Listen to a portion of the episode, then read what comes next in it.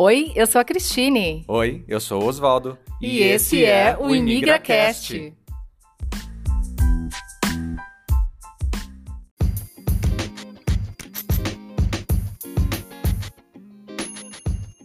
A história de Budapeste começa com a cidade mais antiga, Óbuda, ocupada pelas tribos celtas até a conquista dos romanos no século I a.C. Em 896 d.C., a união de sete tribos magiares derrotou os romanos e edificaram duas cidades novas separadas pelo rio Danúbio, Buda e Peste. Só em 1873 se uniram definitivamente Óbuda, Buda e Peste, sob o nome de Budapeste, e a cidade chegou a ser a segunda mais importante do Império Austro-Húngaro. Com a queda da União Soviética em 1989, a Hungria abandonou o comunismo e recuperou a sua liberdade, nascendo assim a República Húngara. E em 2004, a Hungria passou a fazer parte também da União Europeia. Hoje é capital, cidade mais populosa e o principal centro financeiro, corporativo, mercantil e cultural da Hungria.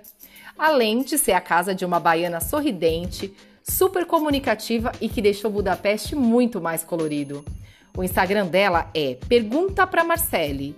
Está sempre disponível para ajudar os outros imigrantes. E hoje é o ImigraCast que pergunta para Marcele e dá voz a essa brasileira cheia de determinação e que distribui alegria por onde passa. Oi, Marcele. Olha, é um prazer ter você aqui. Obrigado pelo seu tempo. Esse espaço aqui é o espaço em que a gente dá voz para os imigrantes, então se sinta em casa para partilhar a tua história, toda a sua jornada até onde você chegou. E obrigado mais uma vez por ter aceitado o nosso convite. Oi, Osvaldo, obrigada. Oi, Cris. Gente, eu estou muito feliz com esse convite, essa experiência é diferente, né? É, gravar um podcast, assim, é, é, no primeiro momento é meio chocante, porque quando você visualiza a pessoa, acho que tudo fica mais fácil.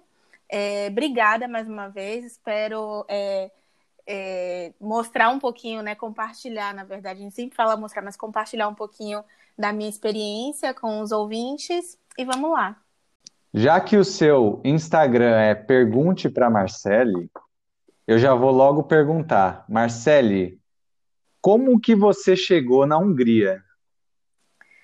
Nossa, aí eu vou ter que voltar realmente lá atrás, alguns aninhos, mais precisamente é, 10 anos agora, na verdade quase é, 10 anos, quando eu me mudei para a Irlanda, que foi aí que começou essa minha, de fato, a minha paixão por, por viajar, por querer conhecer o mundo, é, virou realidade. O meu sonho começou a se transformar em realidade.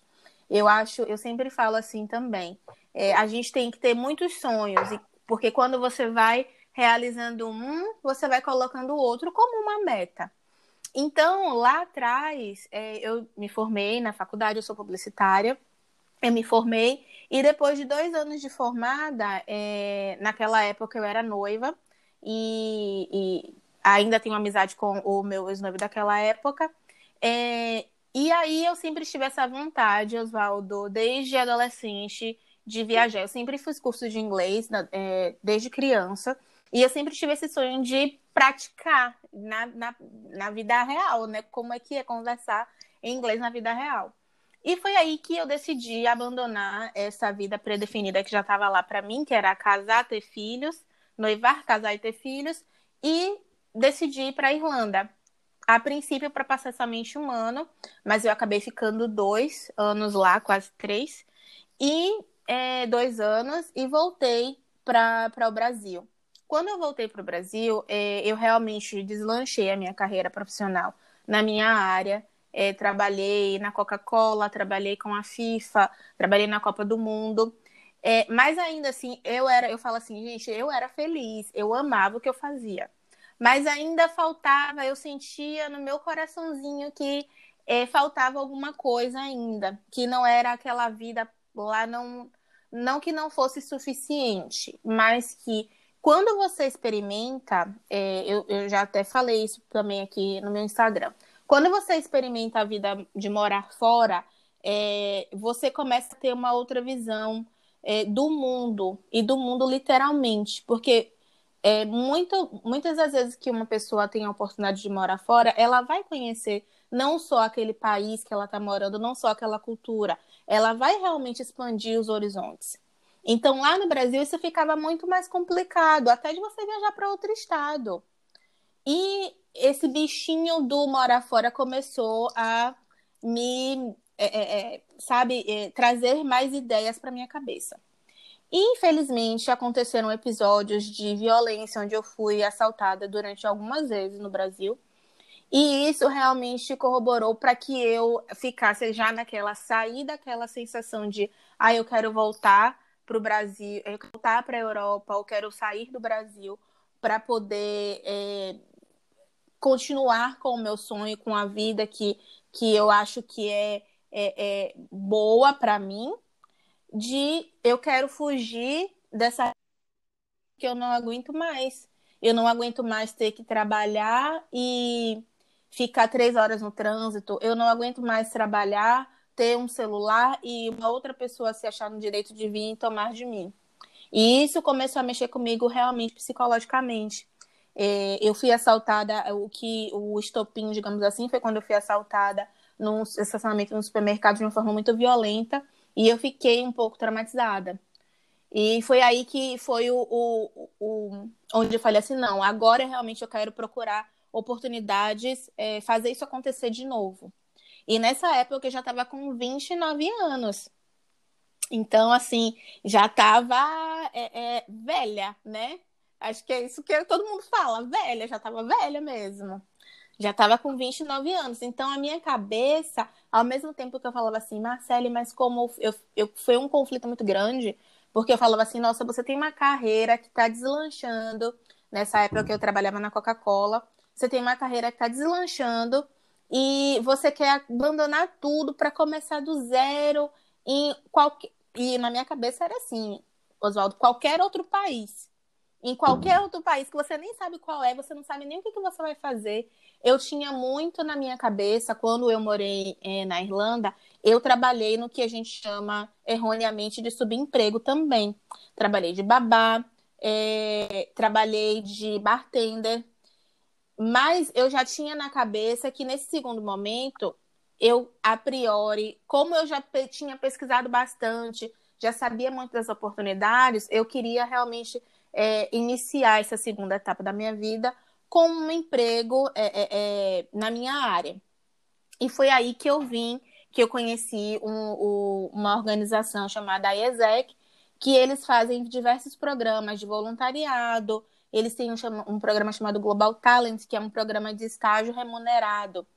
E foi aí que eu apliquei para fazer um estágio é, na minha área, que na verdade era um estágio, mas que na verdade é um full-time employee na vida real, só o nome que é estágio. E aí eu achei essa, essa oportunidade, você tem um valor que você tem que pagar, etc e tal. Fiz tudo isso e o limite para é, você viajar é 30 anos e eu estava com 29. Então, se eu fizesse 30 anos, não podia mais participar. E aí eu conheci essa oportunidade em setembro. Foi quando eu, eu conheci esse programa. E aí eu mandei, Oswaldo, mais de 150 currículos para vários países daqui da Europa. É, vários, todos nessa, na minha área, né? E aí fui selecionada para três, um, fiz várias entrevistas, mas no final pude escolher, digamos assim, entre três países, que era a França, a Alemanha e a Hungria. E quando eu vim, há 10 anos atrás, eu já tinha tido a oportunidade de visitar esses três países, porque eu fiz um mochilão. E dentro das, um, de todas as coisas que eu coloquei na balança, custo de vida, é, como que seria para eu poder desenvolver uma carreira, é, em relação ao mercado, inchaço de mercado, eu optei por vir para a Hungria. E foi uma revolução. Minha família ficou, né? O que, que você vai fazer lá? Meu pai não sabia nem onde era a Hungria, gente, com certeza, naquela época. E é, eu fiz o processo seletivo, passei, tudo isso em três meses, porque em janeiro de 2016 eu já estava aqui, em Budapeste. E foi assim, eu escolhi, na verdade, acho que eu olhei. O que, que eu fui fazer quando eu decidi vir? Eu fui olhar as fotos que eu tinha quando esses três lugares. Eu tenho uma relação, eu gosto muito uh, da Alemanha, porque eu tenho uma identificação com o país em relação à miscigenação. Porque lá na Alemanha tem um, um, bastante imigrantes né, da África, é, então tem bastante negros lá. Aqui na Hungria não, não tem, é muito é, é, a, a, a população negra que é muito reduzida. E na França também tem, mas a França a, não era um dos meus países. Eu fiquei, na verdade, no final entre Alemanha e Hungria. E aí eu fiquei, escolhi a Hungria muito timidamente, mais por conta das oportunidades de trabalho que eu poderia ter aqui no futuro, do que por qualquer outra coisa. E vim para cá e logo já imediatamente, é, a, graças a Deus, a empresa já viu um potencial em mim e eu já fui efetivada. Então, assim, isso para mim mudou a minha, a minha, o meu status aqui muito rapidamente, que era um status que era de estágio para full employee, e também é, me possibilitou realmente olhar de igual para igual com as pessoas que eu trabalhava na, lá na empresa. É, não é a mesma empresa que eu trabalho agora, mas foi a primeira, eu só trabalhei em duas empresas. E, e abriu as portas uh, ah, para outras oportunidades, e eventualmente essa oportunidade que eu achei aqui.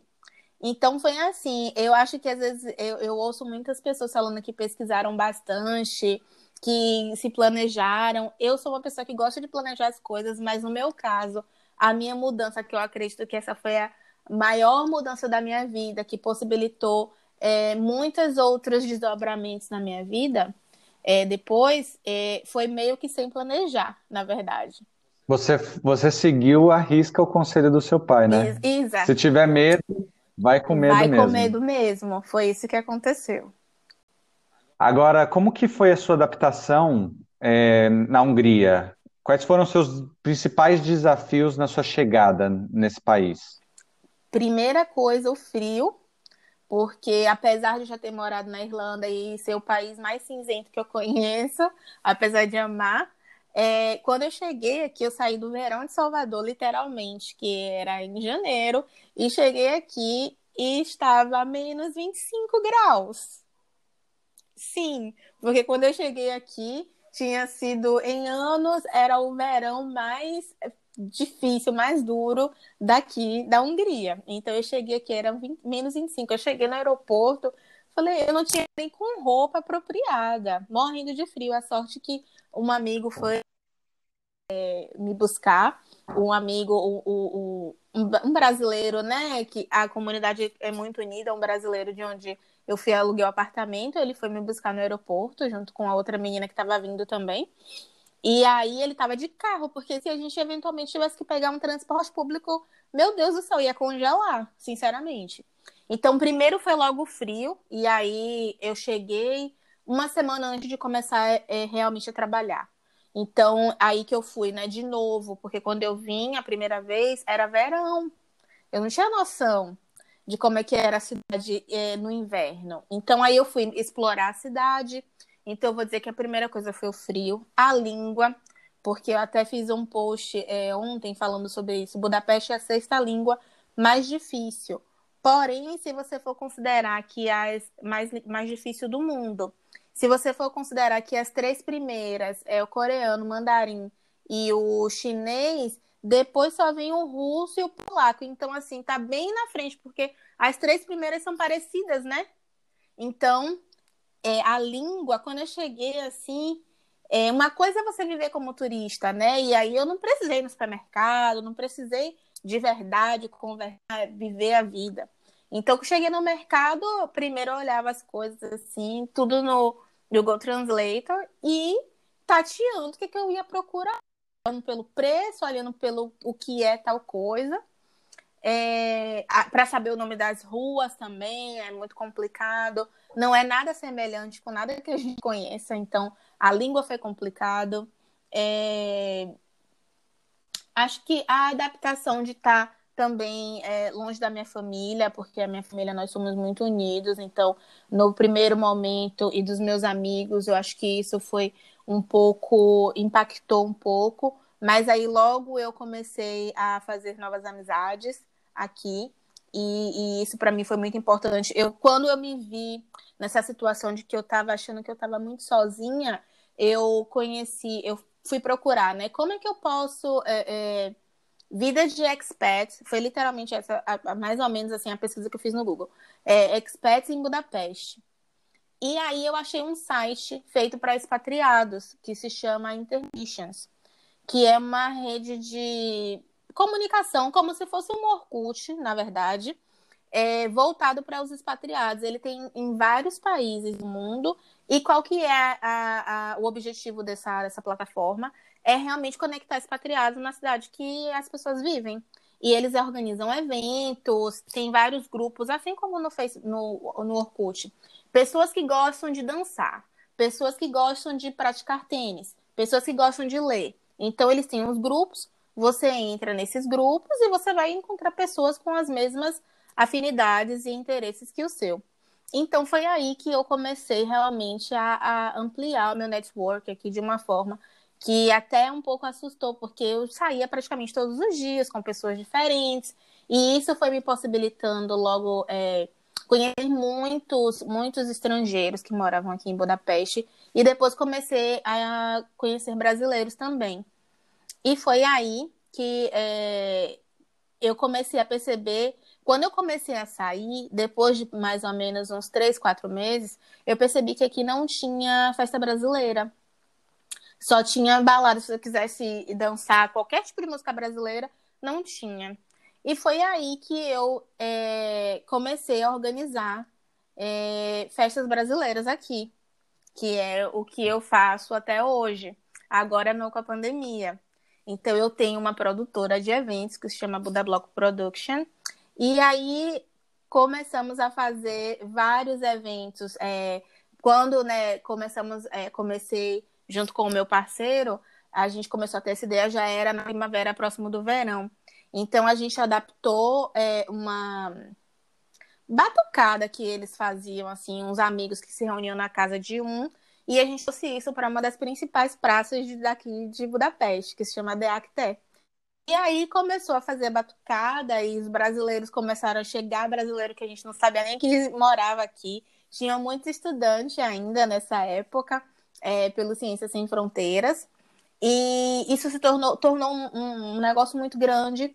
E aí, logo que a gente viu que tinha esse público, é, a gente começou a, com é, locais né, de eventos, boates, e começamos a organizar festas brasileiras. Atualmente, antes da pandemia, né, na verdade, eu organizava cerca de uma, duas festas brasileiras por mês aqui em Budapeste. Eu tenho um, um, alguns é, contratos com alguns clubes aqui e a gente faz essa festa.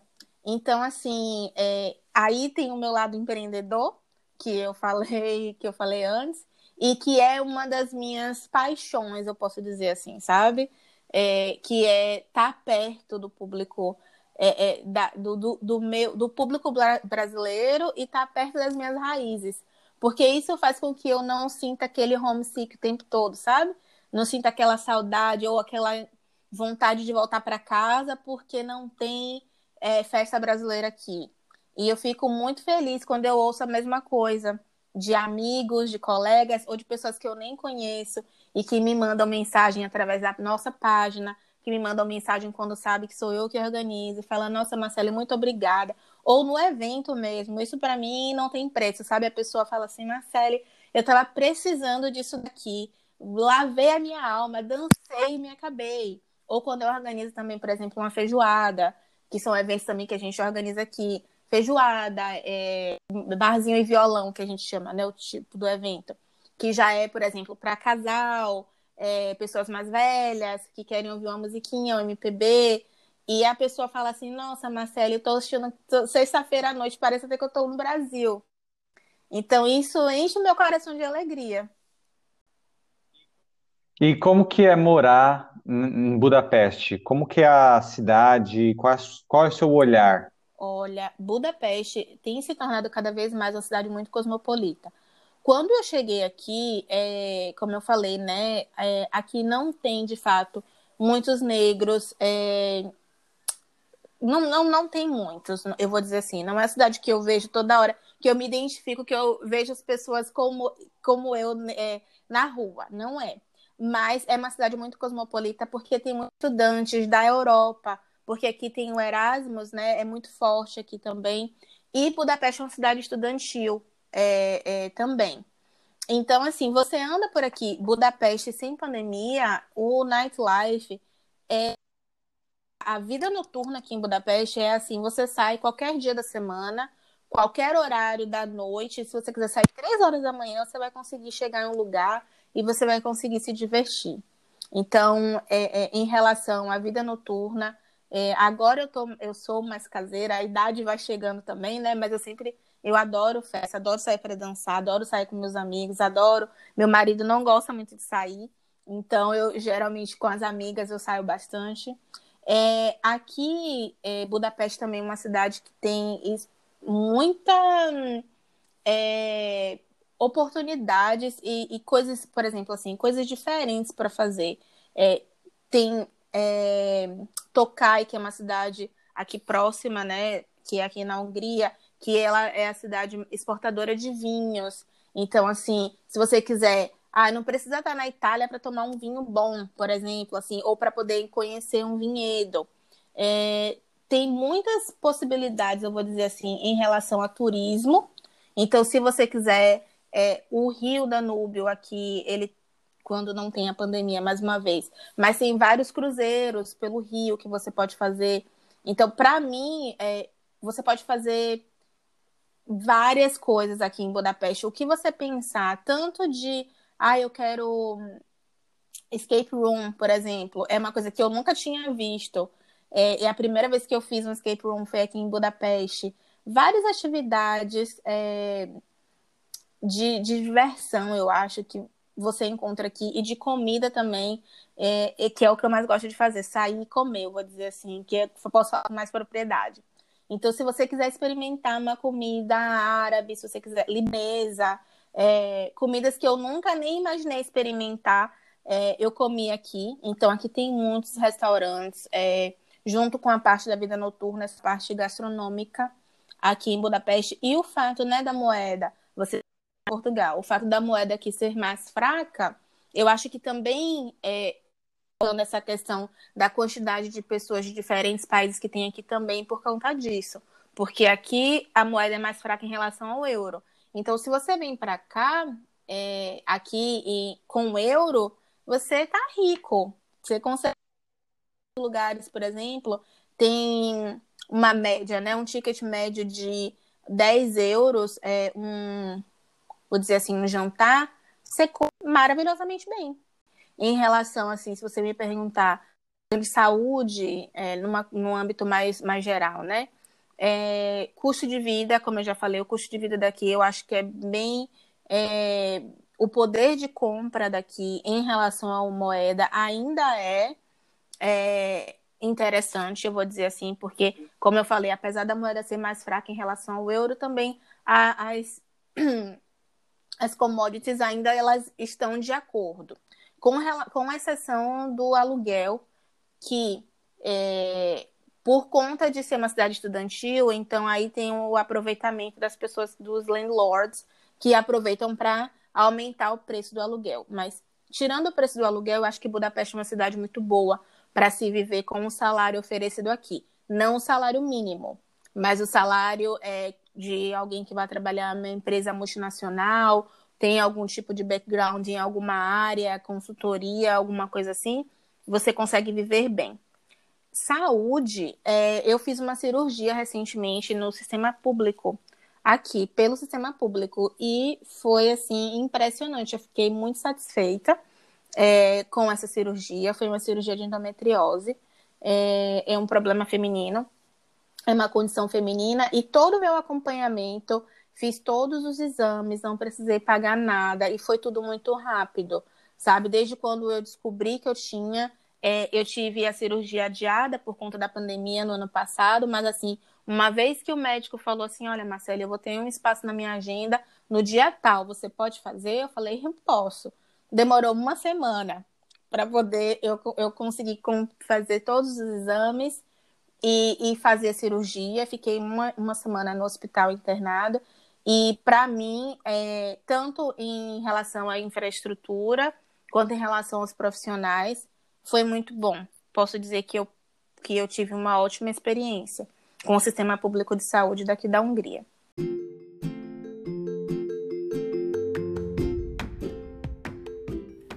Você sabia que a Hungria possui cerca de 1.500 spas?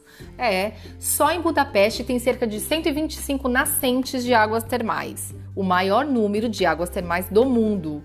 E lá as temperaturas podem atingir os 58 graus Celsius. Os banhos nas termas vêm carregados de benefícios, pois as águas têm propriedades medicinais naturais, muita concentração de cálcio, magnésio e bicarbonato de sódio, o que pode ajudar a curar várias doenças. Por exemplo, amenizam as dores nas articulações e musculares, problemas traumatológicos e ortopédicos e também são indicadas para problemas respiratórios, rejuvenescimento de pele, controle de pressão arterial e muito mais. Cada fonte de uma terma pode ter uma temperatura e um odor de enxofre diferente. Os húngaros amam as termas, fazem festas, jogam xadrez e até se casam dentro delas. Conhecer os banhos termais de Budapeste é muito mais do que ir a uma piscina.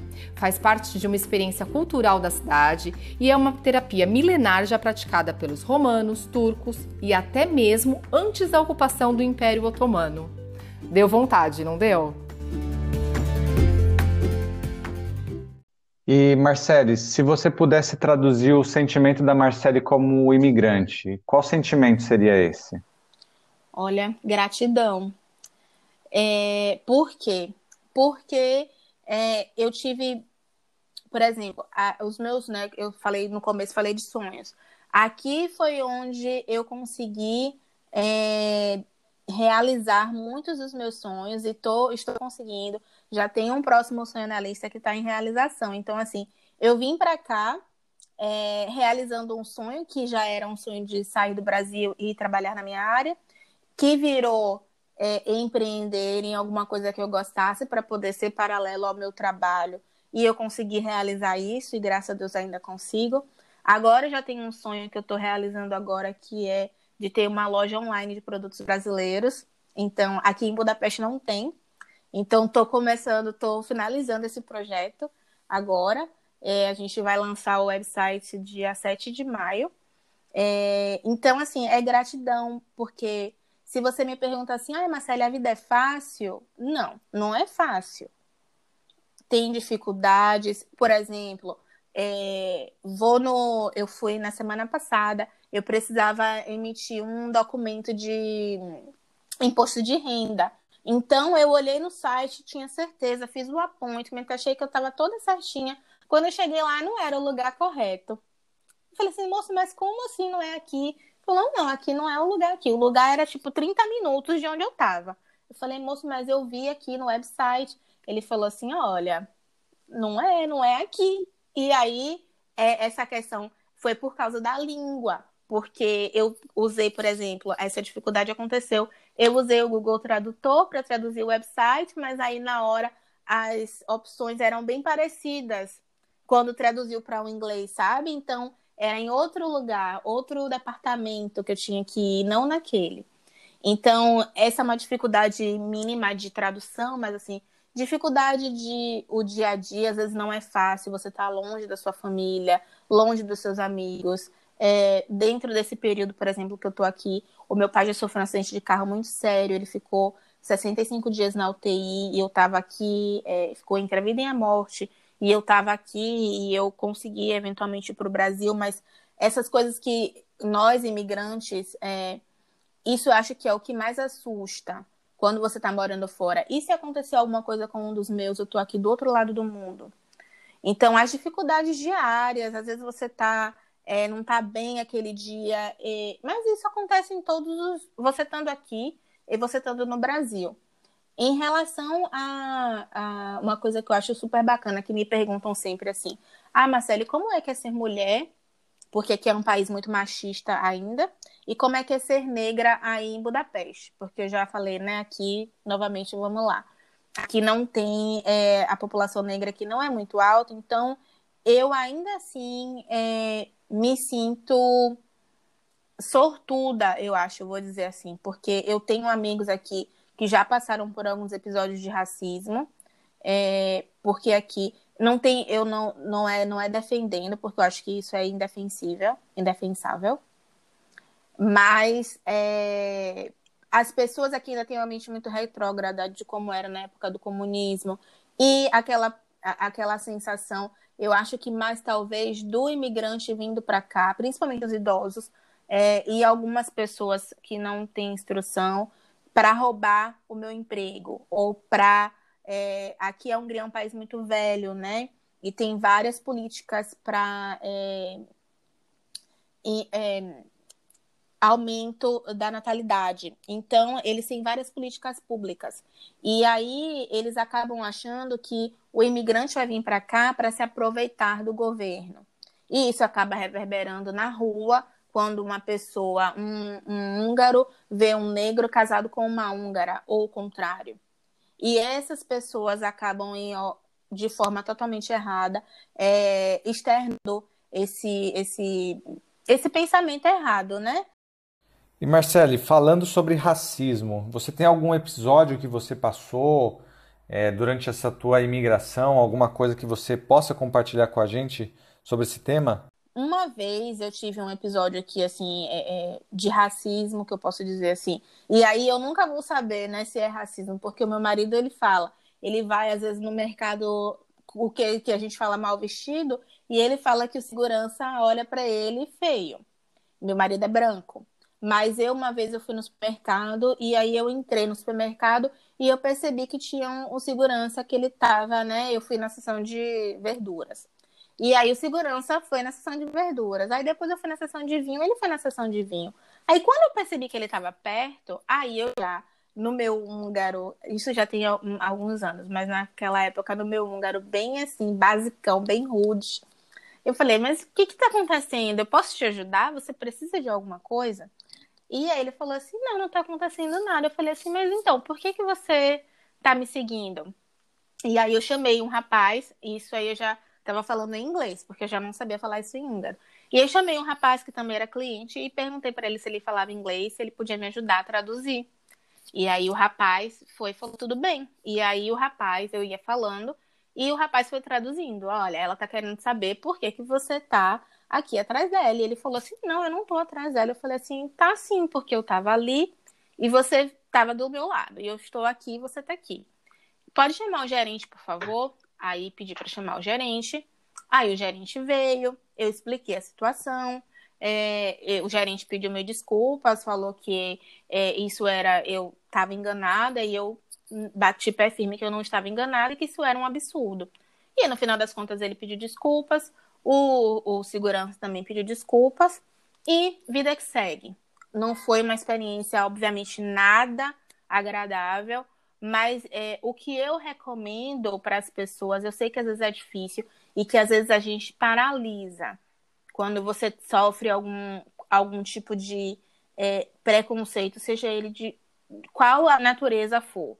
Às vezes você não consegue ter essa resposta rápida, sabe? Mas é importante a gente não deixar isso passar em branco ou ficar com vergonha de responder, porque isso tem que ser rebatido na hora. Infelizmente, e às vezes você não consegue nem responder de uma forma tão é, polida, mas mesmo assim, é, não estou falando que tem que fazer escândalo nem nada, mas você tem que saber é, se impor, porque senão aquilo ali vai passar a ser corriqueiro. Então, assim, comigo diretamente, essa foi uma única vez em cinco anos que eu moro aqui.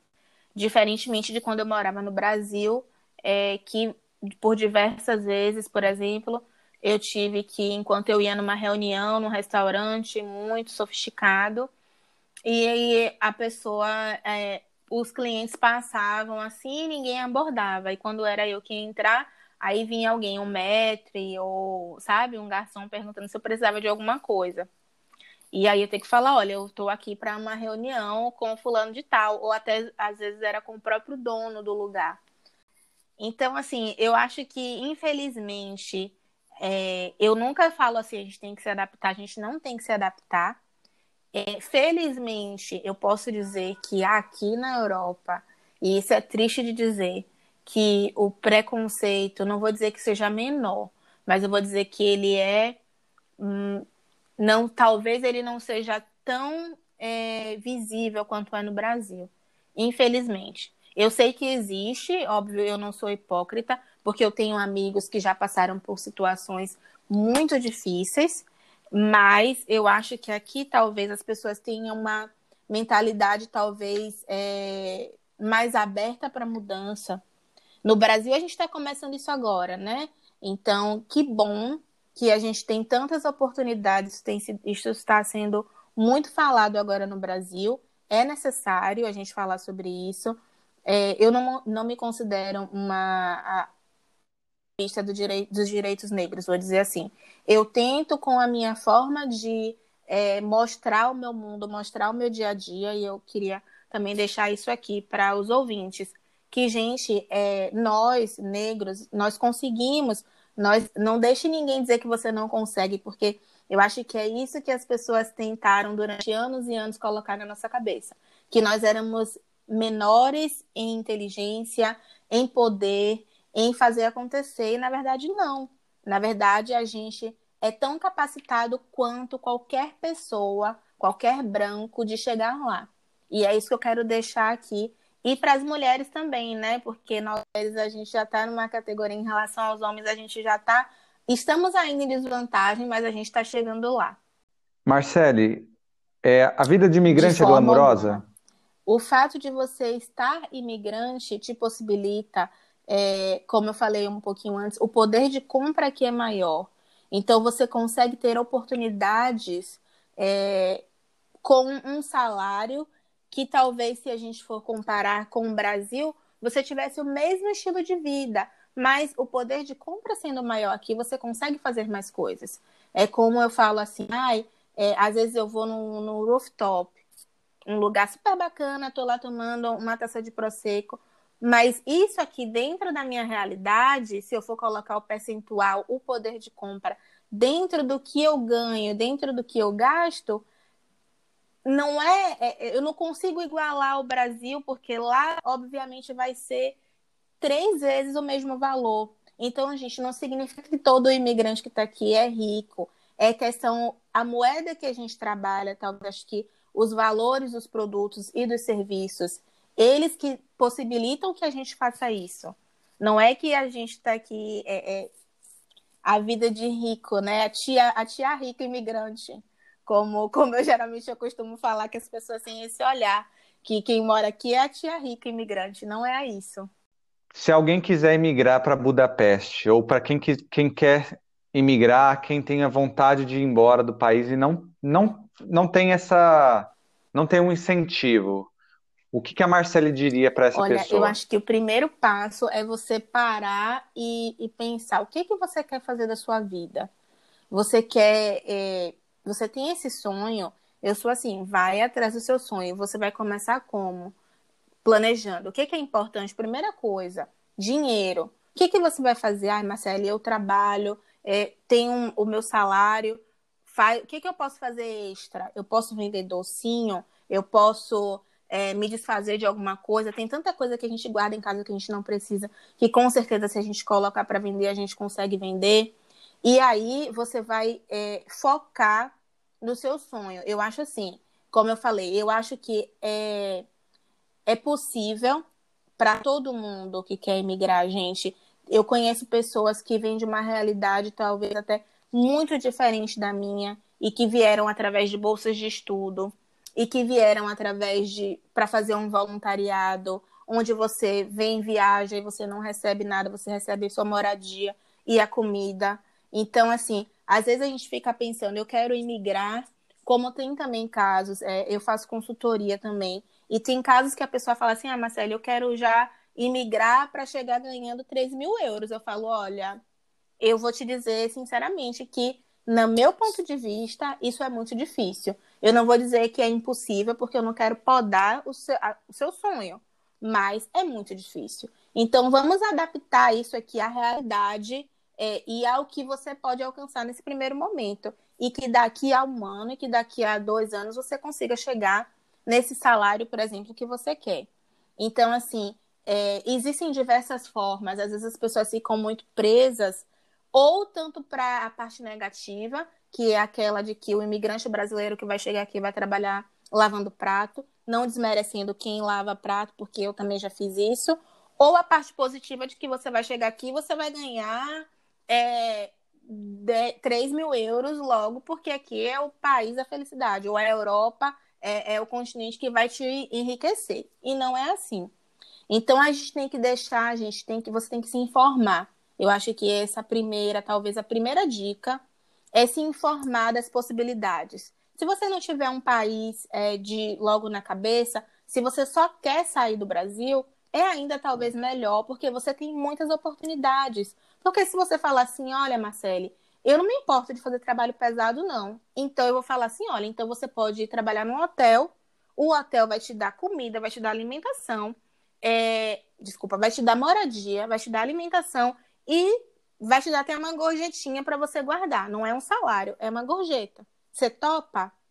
Topo. Ah, não, Marcele, eu não quero fazer trabalho pesado, eu quero trabalhar na minha área. Então você já tem que ter noção de que isso já vai demandar mais tempo e pesquisa para você achar um emprego na sua área, para você adaptar, para você ter um currículo em inglês, etc. Então, primeiro é informar, se informar, planejar e é, é, buscar os meios é, é para isso, para fazer isso acontecer.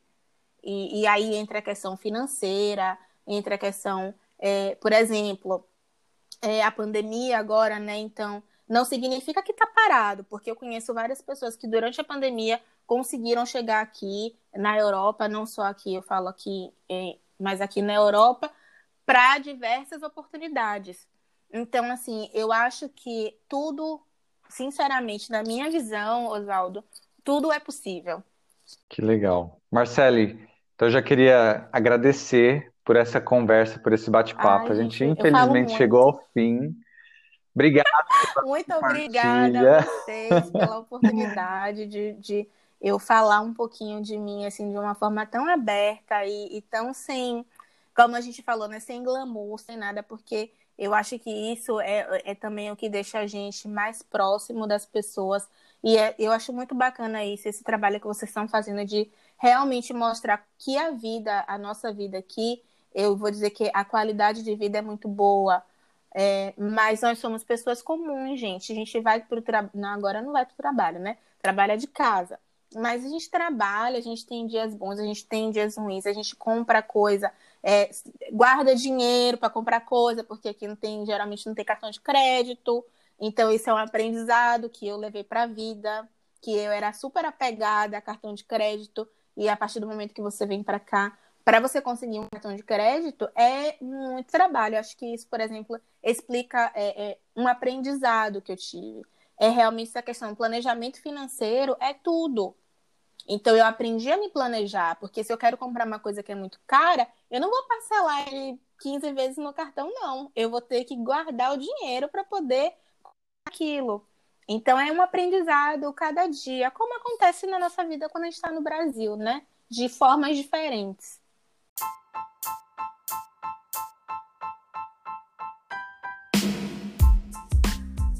E olha que essa informação aí do intervalo, para mim é nova, viu? Eu não sabia desses lugares aí dos spas Sim, na Hungria. Tem muitas casas de banho e assim com arquiteturas exuberantes, lugares incríveis, com massagens, é, bom, enfim, tem de tudo e com vários preços e pelo que eu pesquisei não são tão caros. Eu acho que é uma, uma experiência que vale muito a pena. Olha, e se você tem vontade, dá um Google aí e olha as imagens, é super legal.